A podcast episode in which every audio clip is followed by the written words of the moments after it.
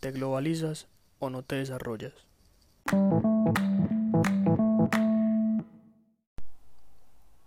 Sean todos bienvenidos a este podcast que ha sido elaborado por los estudiantes de Administración de Negocios de la Universidad de AFIT, Jesús Daniel Perdomo y David Botero Ramírez. Asimismo, quien tendrá el gusto de hablarles a lo largo de toda esta recopilación de información va a ser David. Por otra parte, el tema principal que trataremos a lo largo del podcast va a estar relacionado con la globalización. Asimismo, daremos un enfoque muy dinámico acerca de las ventajas y desventajas que éste tiene en la sociedad y la economía, y contextualizándolo con un contexto colombiano.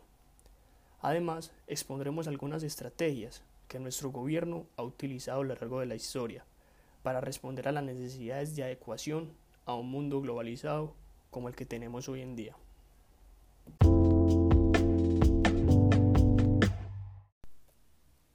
Hoy por hoy nos encontramos en medio de un mundo globalizado, en el que prima por sobre todas las cosas la tecnología y la facilidad en las comunicaciones entre las personas. Sin embargo, para comprender por los fenómenos que estamos pasando, es vital conocer el origen de las cosas y por ende las causas que llevaron a que ocurrieran. En ese sentido, a pesar de que se mencionan unos orígenes específicos, es difícil afirmarlo de esta forma, debido a que a medida que el mundo ha ido evolucionando con el paso de las civilizaciones, la comunicación, siendo el eje principal de la globalización, ha estado presente en cada una de estas etapas. Por ende, podemos decir que dicho fenómeno viene dándose desde los procesos migratorios de la prehistoria, pasando por el descubrimiento, la conquista y colonización del Nuevo Mundo y siguiendo con la revolución de los sistemas de transporte y comunicaciones de finales del siglo XIX. Por otra parte, es importante hacer un énfasis también en los orígenes específicos, debido a que estos fueron los determinantes de la globalización que conocemos hoy en día, la cual es conocida como un proceso que abarca factores económicos, sociales, tecnológicos y culturales, entre otros. A su vez, es la integración de los mercados de los distintos países gracias a la óptima comunicación entre ellos, en el que cobra mayor importancia el papel de la empresa multinacional. Además del establecimiento de la sociedad del consumo, cada vez con mayor fuerza. En este fenómeno también se logra observar que los modos de producción y los movimientos de capital cobran una magnitud a nivel mundial. Es así como se es necesario remontarse al momento de la historia en el que la Guerra Fría impulsó a dicho fenómeno a lograr una expansión. Por otro lado, la globalización es un tema del cual se hablará siempre, debido a que todos los días existen constantes cambios a nivel económico, sociopolítico, social y en otros aspectos que afectan de alguna forma la estabilidad y la comunicación entre los países.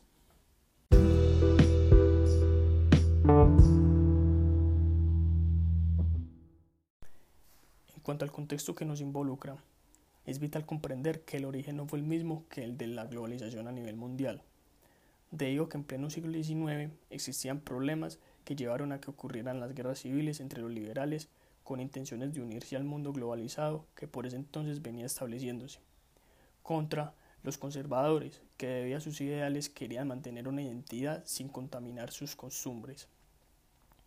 Nuestra incursión a este fenómeno global se empezó a dar a partir del siglo XX, momento en el cual Colombia logró empezar a realizar exportación de café, particularmente desde regiones que eran reconocidas por tener creencias de tipo conservadoras.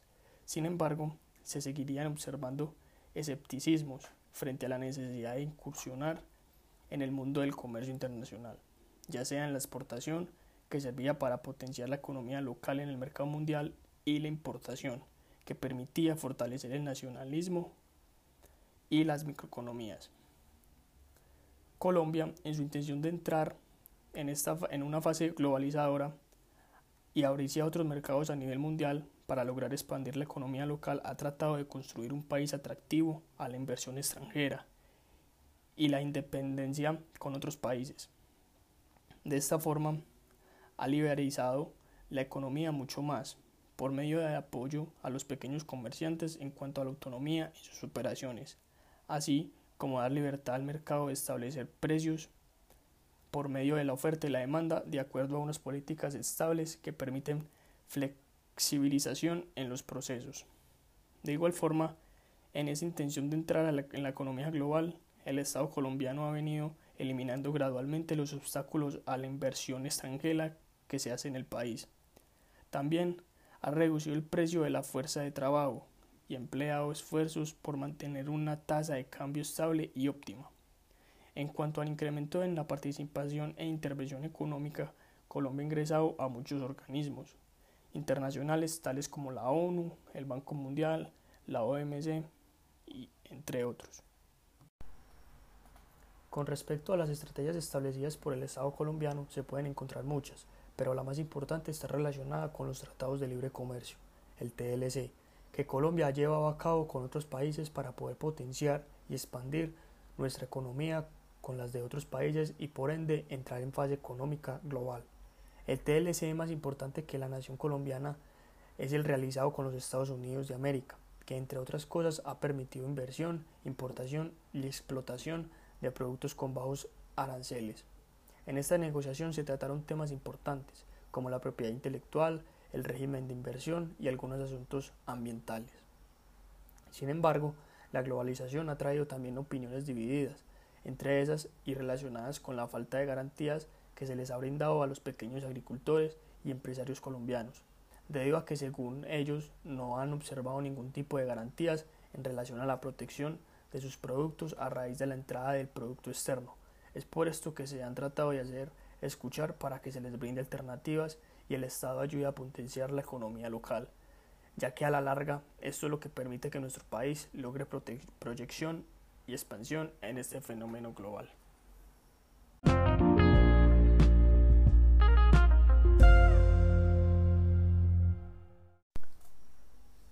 conclusión, la globalización es un fenómeno positivo, siempre y cuando se sepa manejar de la mejor forma y se logre un equilibrio entre lo que brindo y en lo que me beneficia.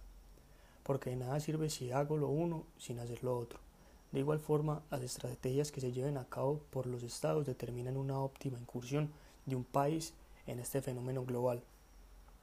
Por otra parte, la sociedad ha, sido, ha ido determinando que todas las personas y los países del mundo deben de alguna u otra forma estar involucrados en la dinámica de la globalización. Porque la humanidad día a día va avanzando y si una persona no avanza con ella, simplemente tendrá tendencia a desaparecer o a quedar relegado. Para relacionar esto, se debe traer a consideración la teoría de la selección natural propuesta por Charles Darwin, que hace referencia a la a la capacidad de una especie de adaptarse a los cambios de la naturaleza. O te globalizas o no consigues desarrollo para tu nación.